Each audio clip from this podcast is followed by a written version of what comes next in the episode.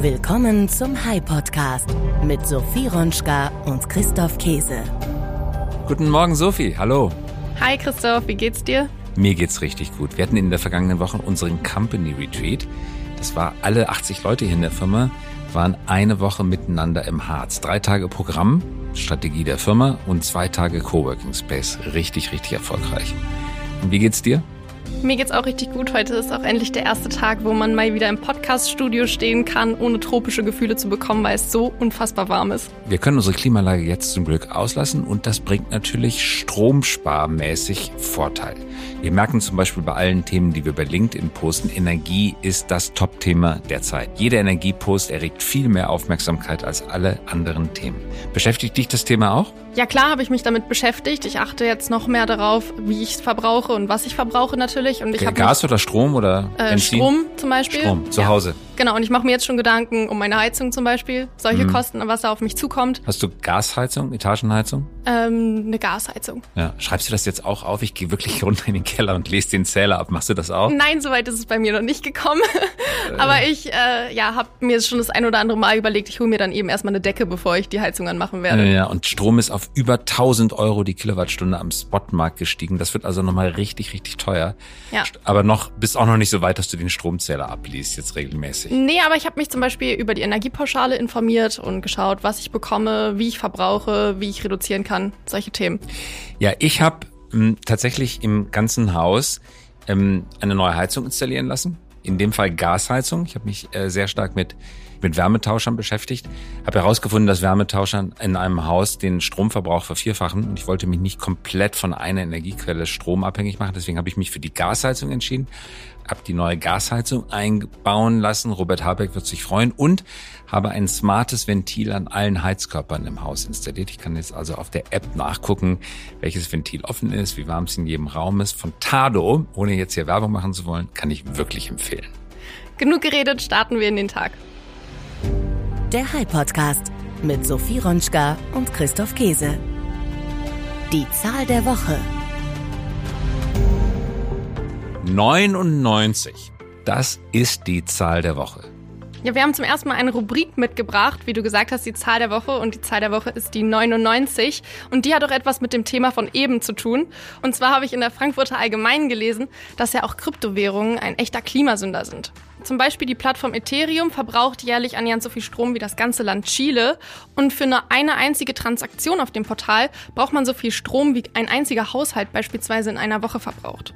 Und es ist ja total verrückt, wenn man bedenkt, wie viele Leute sich gerade Gedanken darum machen, ob sie überhaupt genug Strom haben werden oder wie sie ihren Strom finanzieren können. Im September, und deswegen ist die Zahl der Woche, steht nun eine Reform der Ethereum Blockchain an. Die Reform wird auch Merge genannt. Künftig soll das Datenprotokoll der zweitgrößten Kryptowährung der Welt dann nicht mehr auf dem Proof-of-Work-Konzept beruhen, sondern auf dem Proof-of-Stake-Verfahren. Vorteil, das braucht weniger Strom, das ist schneller, günstiger und vor allen Dingen grüner. Die Entwickler versprechen sich eine Reduktion von, die Zahl der Woche, 99 Prozent. Umgekehrt spekulieren Anleger inzwischen, dass der Ether-Kurs von der Umstellung profitieren könnte. Wir wollen das Thema jetzt nochmal genauer unter die Lupe nehmen und sprechen dafür mit Philipp Sandner. Er ist ein Wirtschaftswissenschaftler und außerdem ein absoluter Krypto-Experte und seit 2015 ist er Professor an der Frankfurt School of Finance and Management und dort auch seit 2017 Leiter des Blockchain Centers. Neben Philipp Sandner ist als zweiter Gast heute Henning Daud mit dabei. Henning Daud kommt von Hai und beschäftigt sich bei uns bei Hai mit Blockchain. Er wird, nachdem wir das Interview gehört haben, dann auch nochmal auf das Thema eingehen. Genau, und erstmal hören wir jetzt aber, was du mit Philipp besprochen hast. Ich habe ehrlich gesagt schon mal kurz reingehört und ich habe gemerkt, du warst diesmal besonders kritisch, gerade weil er so ein Experte ist. Also, Band ab. Professor Dr. Philipp Sandner, herzlich willkommen. Schön, dass Sie mit dabei sind. Ja, hallo, ich freue mich sehr, dass ich äh, dabei sein kann und super, dass ihr das äh, Thema auf äh, den Radar gepackt habt. Das Thema ist Blockchain. Blockchain in aller Munde. Viele sprechen darüber. Wenige wenden es bisher an. Es wird oft gleichgesetzt mit Bitcoin. Wir wissen, Bitcoin basiert, wie alle anderen Kryptowährungen auch, oder die meisten anderen, auf Blockchain-Technologie. Trotzdem, Blockchain ist größer als Krypto. Wie erklärt man einem Laien am besten, was Blockchain ist? Ja, also in der Tat, Blockchain ist letztendlich eine Technologie und wenn man es wirklich kurz macht, ist es quasi wie so eine Art Buchhaltungssystem, äh, wo die Leute ihre äh, Eigentumsgegenstände eintragen und die Blockchain als Technologie übernimmt dann letztlich die Zuordnung des Eigentums auf eine digitale Weise. Das gibt dann technische Komplexitäten, dass das nicht äh, ein einziger Computer ist, sondern das ist redundant gespeichert auf vielen verschiedenen Rechnern weltweit. Und so entsteht eben dann ein verteiltes IT-System mit dem Ziel der Buchhaltung von digitalen Assets. Das ist mal so die, die Schnellvariante. Aber zu der Frage muss ich schon auch sagen, dass letztendlich das Thema Krypto schon das Größte ist momentan und innerhalb von dem Krypto-Thema natürlich der Bitcoin wiederum das größte Projekt ist. Der Bitcoin ist innerhalb des ganzen Blockchain-Ökosystems so groß, dass er eigentlich ein eigenes solitäres äh, Projekt ist, was man auch so behandeln muss. Deswegen ist nicht nur die Blockchain-Technologie als solche zu erwähnen, sondern der Bitcoin als eigenes Projekt ist schon also wirklich bemerkenswert. Warum ist Blockchain nicht in anderen Bereichen der Wirtschaft und der Gesellschaft viel weiter verbreitet? Denken wir zum Beispiel an Fahrzeugbriefe, die Eigentumsnachweise für Autos. Die sind nach wie vor gedruckter Brief, klassische und auch damit fälschbare Technologie. Warum sind solche Eigentumstitel oder Grundbucheinträge, Firmenbucheinträge, warum sind die nicht längst auf Blockchain? Ja, das ist eigentlich die entscheidende Frage. Also wenn man sich die letzten fünf Jahre anschaut, ähm, da sieht man ja schon, dass äh, vor fünf Jahren, also 2018 plus minus, man alle möglichen Sachen auf Blockchain-Systemen haben wollte und dann auch wirklich ernsthaft erwartet hat, auch ich, dass das tatsächlich passiert. Ja, der Kraftfahrzeugschein, das Grundbuch, äh, alle möglichen anderen Dinge, wie zum Beispiel auch Energiesysteme, Strom und ähnliches. Ist alles nicht passiert.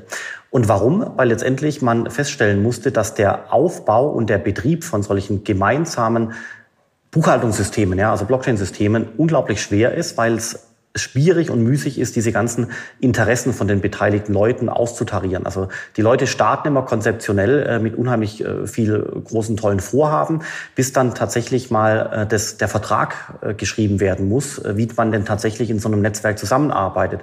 Dann kommt jeder plötzlich mit seiner Rechtsabteilung und die Leute äh, behaken sich bei irgendwelchen kleinen Paragraphen, kommen dann nicht zum Ergebnis und dementsprechend führt es dann dazu, dass die Projekte allesamt, muss man wirklich betonen, allesamt nicht funktionieren. We trade das war Supply Chain Management, hat nicht funktioniert. Kürzlich äh, B3I hat äh, Insolvenz angemeldet, da steckte die Allianz dahinter, das war der Versicherungsmarkt und so weiter. Also überall, wo Unternehmen begonnen hatten, äh, Blockchain-Netzwerke selber aufzubauen, hat das alles nicht funktioniert. Das kann man wirklich in dieser Deutlichkeit so sagen. Aber das ist doch eigentlich frustrierend und unnötig, weil in zwei Bereichen hat es glänzend funktioniert. Und zwar zwei Bereichen, von denen man vielleicht am wenigsten gedacht hätte, dass es funktionieren könnte. Der Kunstmarkt, NFTs, funktioniert es ganz wunderbar. Ein Markt, der nun wirklich nicht digital affin ist, der aber vielleicht offener für Innovationen ist, aber ganz bestimmt nicht digital affiner per se. Und der Währungsmarkt, und zwar nicht die klassischen Währungen, sondern neue Währungen, die entstanden sind, also nicht zentralbankregulierte Währung, da hat es explosionsartige Verbreitung gefunden. Also das Problem scheint ja gar nicht die Technologie zu sein, sondern das Problem scheint die innere Geisteshaltung derjenigen zu sein, die sich mit dieser Technologie versuchen. Ist das eine faire Beschreibung? Absolut, 100 Prozent, äh, ganz genau richtig ausgedrückt. Ich würde noch einen Punkt oben draufsetzen. Äh, die äh, Punkte, die jetzt gerade eben genannt waren, also NFTs und eben auch der Bereich Kryptoassets, also Kryptowährungen im Volksmund, ist quasi so, dass man auf existierende Smart Contract Plattformen, Ethereum und so weiter, die schon da sind, Ausrufezeichen, obendrauf verschiedene Assets gemacht hat. Das heißt, man hat nicht begonnen, neuartige Blockchain-Systeme aufzubauen, wo man sich dann mit der Rechtsabteilung behagt, sondern man hat einfach das da genommen, was schon da ist, Ethereum als Smart Contract Plattform, Polkadot und so weiter und so fort, und hat auf diese existierenden Infrastrukturen Assets obendrauf gebaut oder eben hier im NFT-Bereich Bildchen obendrauf gebaut oder Kunst obendrauf gebaut, aber eben unter Anwendung von existierenden Systemen. Ethereum ist ja eine Kryptowährung, die eben als Infrastruktur nun existiert. Und das ist was ganz Wichtiges. Deswegen ist es ein ganz entscheidender Punkt. Das, was wir jetzt gerade besprochen haben und was inzwischen auch Common Sense geworden ist, war vor fünf Jahren undenkbar, weil zu dem Zeitpunkt wirklich niemand hätte erwarten und vorhersehen können, dass man Assets wie Kunst oder auch eine Währung, den Dollar, den Euro, auf einer Kryptowährungsbasis im Sinne einer Infrastruktur obendrauf montiert. Das war vor fünf Jahren undenkbar. Da hätte man, äh, äh, hätten die Leute einem den äh, Vogel gezeigt, wenn man sagt, ich nehme jetzt eine Aktie und schraube diese Aktie auf Ethereum, also auf der Kryptowährung Ethereum und der Plattform obendrauf. Ja, das ist heute Common Sense, hinterfragt auch keiner mehr. 2018 äh, war das undenkbar und vor dem Hintergrund wollten die Unternehmen damals eigene Infrastrukturen bauen und das hat eben überhaupt gar nicht funktioniert. Stattdessen hat der Kryptobereich funktioniert, ja. Und es sind ja nicht nur Aktien, es sind ja auch andere Assets, wie zum Beispiel Collectible, Timeless in Berlin. Das sind äh, äh, Baseballspieler, T-Shirts, das sind äh, Sneaker, das sind Kunstgegenstände, das sind Uhren, die auf äh, mittlerweile Blockchain-basierten Eigentumsnachweissystemen äh, funktionieren. Also technisch scheint es zu funktionieren. Bei Aktien funktioniert es auch. Bei Aktien ist es auch nicht das erste Mal, dass es ähm, äh, Zwischengrößen gibt, mit denen man handeln kann. Wenn man zum Beispiel an die klassische deutsche Aktie, die in New York gehandelt wird, denkt, dann wird die ja auch nicht dort gehandelt, sondern sie wird mit einem Zwischen, mit dem American Repository ähm, Receipt gearbeitet. Das ja auch nicht die Aktie selber ist, sondern ein Eigentumstitel auf die Aktie. Also auch wieder eine Zwischengröße. Das System, die Idee mit Zwischengrößen zu handeln, ist ja nicht neu, aber trotzdem die Kräfte der Beharrung überwiegen. 100 Prozent. Und zwar, also ich teile die Welt momentan in drei äh, Stufen ein. Es gibt die sogenannten Enterprise Blockchain Systeme. Das hatten wir bis jetzt besprochen. Das sind Systeme, die nicht funktioniert haben. Warum? Weil hier Unternehmen mit ganz komplexen äh, Komitees und Entscheidungsstrukturen aktiv waren. Hat alles nicht funktioniert. Dann gibt's äh, genau wie gesagt wurde, die Aktien und andere Dinge auf Blockchain-Basis. Die funktionieren jetzt nicht im Sinne einer skalierten Lösung, sondern die funktionieren jetzt zumindest mal als Prototyp besser als nichts. Das ist die Aktie, die Schuldverschreibung und so weiter und so fort. Und dann, ganz entscheidend, haben wir auch schon besprochen, gibt es eben den reinen Kryptobereich mit seinen Ausprägungen Bitcoin, Smart Contract Plattformen wie Ethereum, Decentralized Finance für den Kapitalmarkt, dann die ganzen NFT-Tokens, Collectibles und ähnliches und jetzt, was noch aufkommt, die Metaverse-Tokens. Das ist quasi äh, so meine Lesart der Branchen oder der Cluster, die sich da auftun. Und die funktionieren alle im Sinne von wirklich echten Projekten, echte Leute, die hier programmieren, echtes Geld, was bewegt wird. Und zwar auch nicht nur 2,50 Euro, sondern wirklich Milliardenbeträge. Und jetzt ist nämlich der eigentliche Grund der, warum funktioniert das in dem reinen Kryptobereich und in dem Enterprise-Bereich wirklich überhaupt gar nicht. Warum ist es so? Meine Meinung ist die, ähm, dass eben die Krypto-Thematik ist eine Peer-to-Peer-Technologie. Die äh, Peer-to-Peer bedeutet, dass ich quasi Individuen habe, die sich entscheiden, äh, mit dieser Technologie etwas zu machen. Das äh, sind vielleicht hier die Hörer, das bin ich, das sind andere Personen, bist du. Das sind Individuen, die quasi beginnen, einen Token zu kaufen, NFT zu kaufen, Ether zu kaufen. Und die müssen natürlich dann auch selbst dafür gerade stehen, wenn der Preis abstürzt, wenn das Token verloren geht und ähnliches. Aber das sind Leute, die ihre eigene Entscheidung treffen. Und dem gegenüber sind quasi, äh, ist quasi, sind Unternehmenstechnologien, wo ein ganzes Gremium agiert, eine ganze Organisation, die erstmal eine Entscheidung äh, finden muss. Die braucht, die braucht dann auch eine Bank oder ein Intermediär, der zuständig ist, der beauftragt werden muss und so weiter. Das heißt, alles, was Peer-to-Peer -Peer ist, funktioniert extremst gut in dem Krypto-Ökosystem. Ich hatte die ganzen Bereiche genannt. Überall, wo ich diesen Peer-to-Peer-Bereich verlasse und Intermediäre erfordere oder Unternehmen äh, versuche zu bedienen, genau dort fängt es an, nicht mehr zu funktionieren. Aber trotzdem sind wir ja, sind wir uns ja, glaube ich, beide einig. Wir sind hier unterwegs in einem Reich der Rätsel und Wunder, weil man spricht ja in der juristischen Sprache von zwei Arten von Personen. Es gibt natürliche Personen und es gibt juristische Personen. Und auch die juristische Person handelt eigentlich, auch wenn sie, auch wenn sie viel komplexer ist, von Gremien gesteuert wird, handelt eigentlich rechtlich gesehen wie eine natürliche Person. Wenn sie es nicht tut, dann ist es ihr eigener, eigener Governance-Fehler, aber vom Prinzip kann sie genauso handeln. Das zweite ist, am Ende ist doch jede Form als These in den Raum gestellt, bitte zu widersprechen, aber ist doch jede Form von Tauschwährung immer eine soziale Konvention. Und auch der Euro ist eine soziale Konvention. Wir handeln in Euro, weil wir uns irgendwie sozial darauf geeinigt haben, dass es praktischer ist, als physischen Warentausch zu betreiben. Also geht es doch im Prinzip nur darum, die soziale Konvention zu erneuern. Und da scheinen eben individuell agierende, agil handelnde Persönlichkeiten wie Menschen schneller zu sein einfach. Aber das heißt ja nicht, dass sie deswegen falsch liegen. Das heißt nur, dass die Corporates, die traditionellen Organisationen ein bisschen langsamer sind mit dem, was sie tun. Ja, ich stimme zu. Die Frage ist, äh, was, wie man es definiert. Was heißt denn ein bisschen langsamer? Einfach mal die Zahlen kurz. Also wir sind bei dem Krypto-Ökosystem momentan bei einer äh, Gesamtbewertung von 1000 Milliarden, also eine Billion. Es gibt tausende Kryptowährungen und äh, es gibt Dutzende, wahrscheinlich hunderte Universitäten auf der Erde, die Leute für diesen Bereich ausbilden, insbesondere Ethereum Smart Contracts.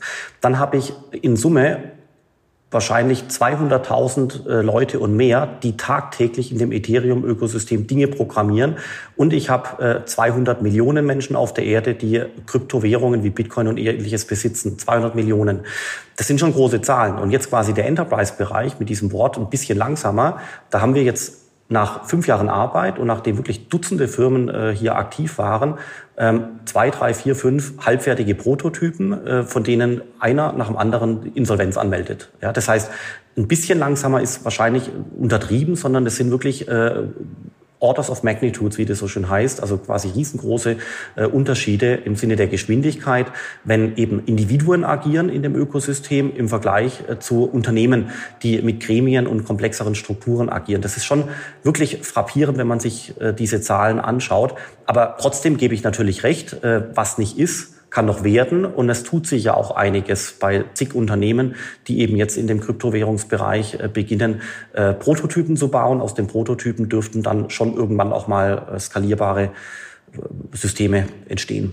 Lass uns vielleicht mal die typischen Haupt Gegeneinwände gegen Kryptos oder gegen Blockchain durchgehen. Also beispielsweise, es gibt keine zentrale vertrauensstiftende Instanz.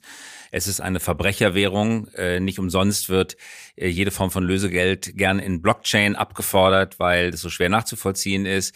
Äh, es ist eine rechtsfreie Zone. Es ist das digitale Äquivalent zum äh, Drogenhandelsplatz in der Nähe des Hauptbahnhofes, weil kriminell veranlagt. Es verbraucht unglaublich viel Energie. Es hat eine miserable äh, CO2-Emission. Äh, es hat keinen Raison d'être, keinen inneren Wert. Der Blockchain hat keinen, also so die Argumente, keinen inneren Wert. Äh, das, ähm, das geht vorbei. Äh, am Ende sind es dann doch immer Golddeckungsvarianten, äh, die tatsächlich für Wertaufbewahrungsfunktionen sorgen. also jetzt vielleicht nicht auf jedes einzelne Argument eingehen, aber welche, welche Argumente davon sind valide und welche sind einfach nur bilderstürmerisch?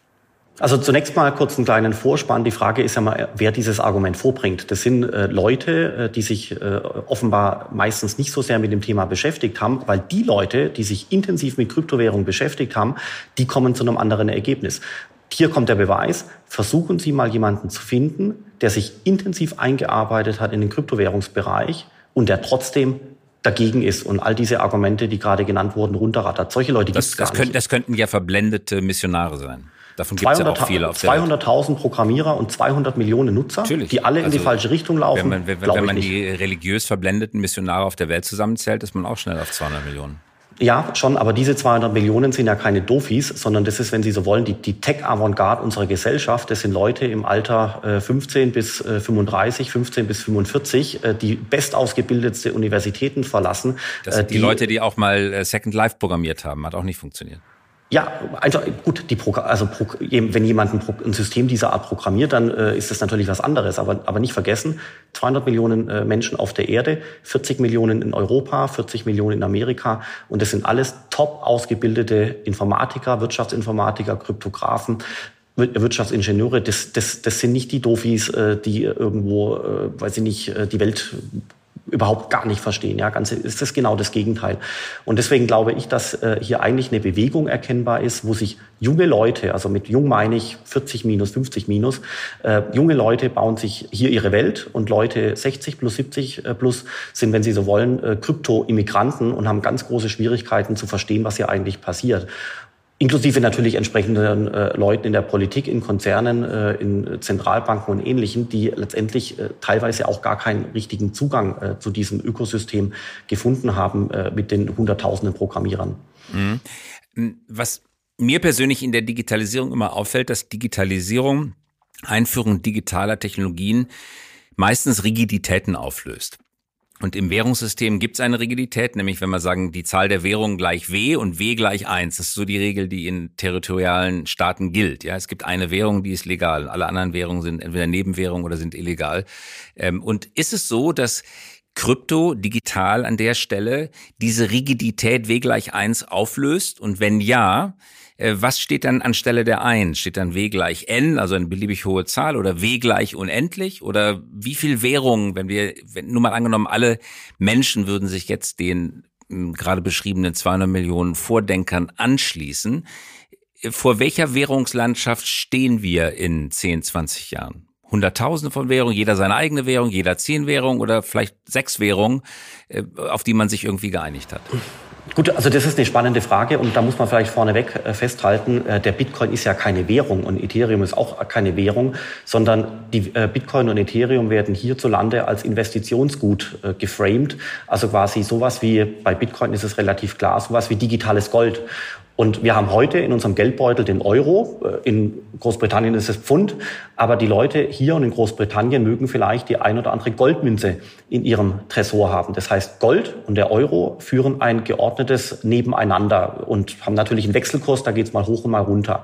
Und genau nach gleicher Logik äh, würde ich behaupten, dass in Zukunft äh, der Euro, ähm, wenn er Bestand hat, muss man dazu sagen, bei den momentanen Krisen, der Euro, wenn er Bestand hat, ähm, weiterhin die Währung in meinem Geldbeutel Geldbeutel bleibt, aber eben dann in einer digitalen Form als App, könnte ein Stablecoin sein, unten drunter die Blockchain-Technologie. Und der Bitcoin ist quasi ein Investitionsgut dazu, was nicht zu Bezahlzwecken eingesetzt wird, sondern zu potenziellen Investitionszwecken analog zu Gold. Also Gold steht zu Euro, wie zum Beispiel der Bitcoin zu dem Stablecoin in Zukunft. So könnte ich mir in, das vorstellen. In seiner Funktion als Wertaufbewahrungsmittel. Aber nur mal angenommen, die EZB würde sich entscheiden, tatsächlich einen digitalen Euro anzuführen und nur mal angenommen, der würde wirklich auf Blockchain basieren, dann wird es doch am Ende ein ähm, Rennen um Usability. Hat die EZB die bessere Usability oder bietet mir irgendjemand anderen andere bessere Usability an, mit der ich am, im Coffeeshop nochmal einfacher, schneller, transaktionskostenfreier äh, bezahlen kann? Es wird also ein Usability-Rennen mit offenem Ergebnis für die EZB. Äh, weil es kann ja sein, dass wenn der eine wesentlich höhere Usability hat, dass die, die soziale Konvention sich dahingehend entrichtet, dass ich äh, oder ausrichtet, dass ich nicht mehr mit der EZB-Währung, sondern mit der anderen Währung be, äh, bezahle. Nur mal angenommen, das käme so. Wer hat denn dann die Hoheit über Geldmengen oder Geldschöpfe und Geldmengenbestimmungen und über Zinssatz und über äh, alle geldpolitischen Instrumente? Also das ist und bleibt natürlich die Zentralbank. Ja, die Zentralbank ist das Geldmonopol und wir haben es gesehen, als Facebook das Projekt Libra damals lanciert hatte. Äh, das hätte ja ein privates Geld werden können. Was ist passiert? Die Zentralbanken auf der ganzen Erde und auch die Finanzministerien äh, aus ganz Europa, sind Sturm gegen Facebooks Projekt Libra gelaufen, weil sie Angst hatten, dass hier quasi dieses Thema Geld sich ähm, privatisiert. Aber gleichermaßen sind die Zentralbanken nicht gegen Bitcoin Sturm gelaufen, weil Bitcoin kein Zahlungsmedium ist. Da gibt es zwei Gründe dafür. Erstens, der Bitcoin kann nicht äh, in der Breite eingesetzt werden, bei einem Kiosk, bei einer Tankstelle, beim Supermarkt. Ja, niemand will den Bitcoin dort haben. Und die Volatilität ist äh, wahrgenommenermaßen viel zu hoch, als dass es ein stabiles Währungselement sein könnte. Deswegen war der Libra im Radar von den Zentralbanken und dem Finanzministerium, aber eben nicht äh, der Bitcoin. Das finde ich ganz interessant. Und ansonsten, wie könnte die, äh, ich, bezüglich des Themas Usability stimme ich voll und ganz zu. Heute ist die, äh, die beste Usability zu beobachten bei einer Kreditkarte, bei PayPal, bei entsprechenden Apps und bei dem iPhone und bei dem äh, entsprechenden anderen äh, Smartphones.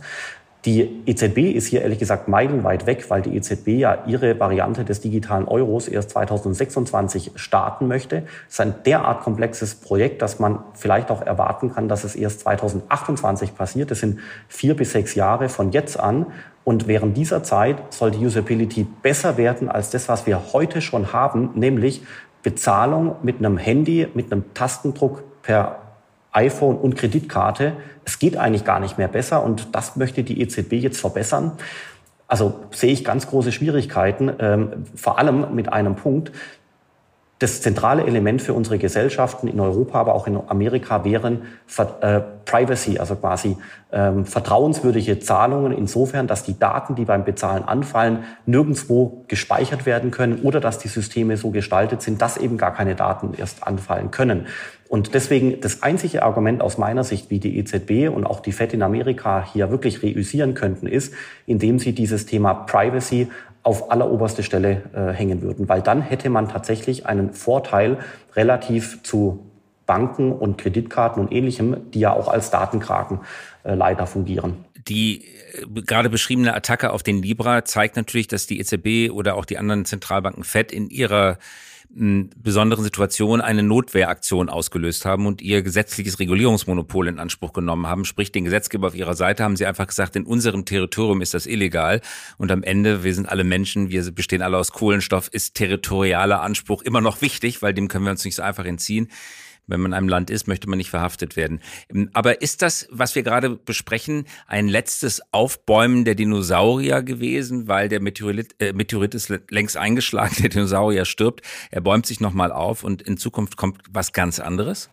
Nee, ganz im Gegenteil. Ich glaube, dass das quasi zu einer Art Konvergenz führt. Und wir sehen das in, insbesondere hier im Bereich der Stablecoins. Also Stablecoin bedeutet ja, ich nehme zum Beispiel den Dollar und baue den Dollar, so wie er ist, der Dollar, baue ich den Dollar auf ein auf eine Smart Contract Plattform obendrauf. Also unten drunter ist Ethereum äh, mit verschiedenen Smart Contracts und obendrauf ist der Dollar. Das heißt, Ethereum wird verwendet als Transportplattform internationaler Art. Und so kann ich heute schon 100 Dollar transportieren von zum Beispiel Berlin nach Jakarta in Indonesien und die Laufzeit dieser 100 Dollar Transaktion sind 20 Sekunden. Funktioniert heute schon. Das heißt, hier kreuzen sich Kryptowährungsplattformen, jetzt habe ich gerade von Ethereum gesprochen, neuer Art mit der Währung, wie wir sie kennen, schon seit Jahren, Jahrzehnten, dem Euro, dem Dollar und ähnliches. Das wird quasi gekreuzt und die äh, Kryptowährungsplattformen taugen quasi als zum Beispiel Trägerplattform, als Transportplattform für solche Assets. Ja, mit dem einzigen Unterschied, dass alle bisherigen Mittler out of business sind, weil sie nicht mehr ihre 50 Dollar Gebühr schneiden können dafür, dass 150 äh, Dollar einmal um die Welt geschickt werden. Genau, richtig. Und das ist das Thema Disintermediation, was quasi ja schon seit jeher äh, Technologie ermöglicht hatte. Also das Internet hat äh, verschiedene äh, Gateways oder Mittelsmänner rausgenommen. Die Blockchain-Technologie mit ihren Krypto-Plattformen wird eben auch verschiedene äh, Intermediäre oder äh, Mittelsmänner in ihrer Bedeutung reduzieren.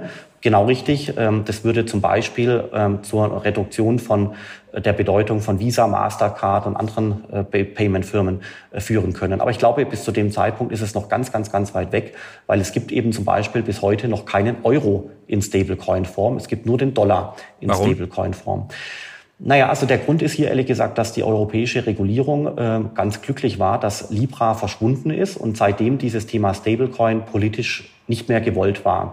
Und im gleichen Zuge sind US-Dollar-Stablecoins in den letzten zwei Jahren äh, zu ihrem na gut, Siegeszug angetreten. Das heißt, es gibt immer mehr US-Dollar-Stablecoins und äh, inzwischen ist auch die Regulierung auf europäischer Ebene, die sogenannte MiCA-Regulierung, M-I-C-A, ähm, in, in eine druckfertige Fassung äh, geraten mit derart hohen Hürden äh, für Euro-Stablecoins, dass es extremst unwahrscheinlich äh, sein wird, dass ein Euro-Stablecoin in naher Zukunft entsteht. Das heißt, wir haben US-Dollar-Stablecoins, Marktanteil 99 Prozent und quasi keine großen Euro-Stablecoins. Also der nächste glaube, Markt, wo wir uns freiwillig wieder abgemeldet haben aus einer Zukunftstechnologie. Ja, so kann man das sagen. Also die Mika-Regulierung hat auch äh, wirklich viele gute Aspekte. Also ich möchte es jetzt auch nicht zerreden, äh, aber äh, gerade im Bereich Stablecoins, digitaler Euro, ähm, glaube ich, dass das ein unglaubliches Hemmnis ist äh, für den Euro auf Blockchain-Basis. Abschließende Frage. Was sollte man tun, wenn man aufgeschlossener Chef oder aufgeschlossene Chefin eines Unternehmens ist und äh, sich selber in die Zukunft führen möchte, um Märkte zu erschließen, wie beispielsweise Metaverse, in denen es ohne Kryptowährung oder ohne Blockchain-Technologie gar nicht mehr geht. Was tut man? Also ich glaube, das Wichtigste ist, dass man dieser Technologie neutral und sehr aufgeschlossen gegenübertritt. Ich glaube, es ist wichtig, dass man sich intensiv mit dem Thema beschäftigt. Das heißt aber auch konkret, dass man zunächst mal sich mit dem Bitcoin beschäftigen muss, dann mit Ethereum, dann mit NFTs und so weiter, um dieses ganze Thema wirklich von Grund auf zu verstehen. Das heißt, wer mit Bitcoin ein Problem hat, aus verschiedenen Gründen, äh, der wird mit, sich mit der ganzen Blockchain-Technologie generell äh, schwer tun, weil Bitcoin letztendlich hier der, äh, das, der, der Mittelpunkt dieses Krypto-Ökosystems ist. Das heißt, heißt, offen sein, sich einlesen äh, ist ganz wichtig. Und was auch unglaublich hilft, ist mit Leuten aus dem Ökosystem sprechen. Das ist, sind manchmal die eigenen Kinder, Alter 14, 15, 16, 17, 18, die eben tagtäglich schon äh, mit Tokens äh, hantieren, NFTs und ähnlichen und die teilweise den Eltern gegenüber schon den ersten Vorsprung erreicht haben, weil junge Leute in 18 plus minus teilweise eben schon ein, zwei, drei Jahre Erfahrung sammeln konnten mit Tokens aller Art. Allerletzte Frage. Kann es sein, dass der Bitcoin im Kurs auf Null stürzt? Und wenn nein, wo ist er in einem Jahr? Bei 50.000, bei 100.000, bei 20.000? Also, dass der Bitcoin auf Null stürzt, äh, würde ich als nahezu unmöglich erachten. Also, mein Gut sage niemals nie, das ist bekannt, aber die Wahrscheinlichkeit ist also wirklich nahe Null, würde ich sagen. Ich sehe keinen vernünftigen Grund, äh, zumal sich die Technologie ja jetzt auch äh, nach über zehn Jahren bewährt hat. Und wir sehen ja sogar jetzt wirklich in den größten Abstürzen der letzten Monate, dass es irgendwo einen Boden gibt bei 20.000 US-Dollar plus minus. Dementsprechend offenbar große Käufer bei diesen Preismarken äh, massiv einkaufen. Das würde dazu führen, dass die Leute daran glauben und entsprechend würde der Preis nicht auf Null fallen äh, können. Äh, wo, wo steht der Preis in heute in einem Jahr? Also das ist gerade bei dem Crash, den wir erlebt hatten und auch gerade bei den nächsten Monaten Krise, die uns bevorstehen, kaum sinnvoll zu beantworten.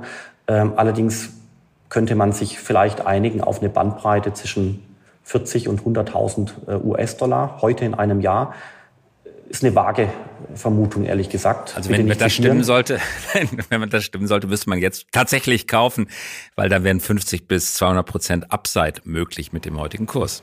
Ja, man müsste ja, aber, aber wie gesagt, zuvor muss man sich aus meiner Sicht erstmal intensiv mit dem Thema beschäftigen, damit man weiß, wo man investiert. Das ist viel wichtiger.